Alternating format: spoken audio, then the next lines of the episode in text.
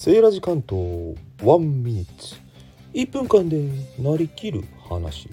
人には変身願望というものがありますが皆さんもお持ちですか？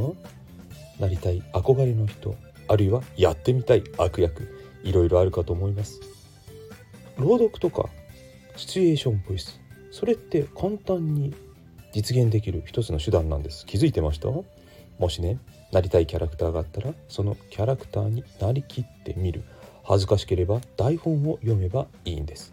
そうです。朗読でセリフが出ていればそれで読んだふりしてなりきれる。シチュエーションボイスなんかもそうですよね。恥ずかしいこととかなかなか言えないこととかあるいは言ってみたい乱暴な発言とかあるんじゃないですか？そういうのがあったらそれは台本を読んでいるだけ本を読んでいるだけという理由でできちゃうんですよ。興味ある方やってみませんか？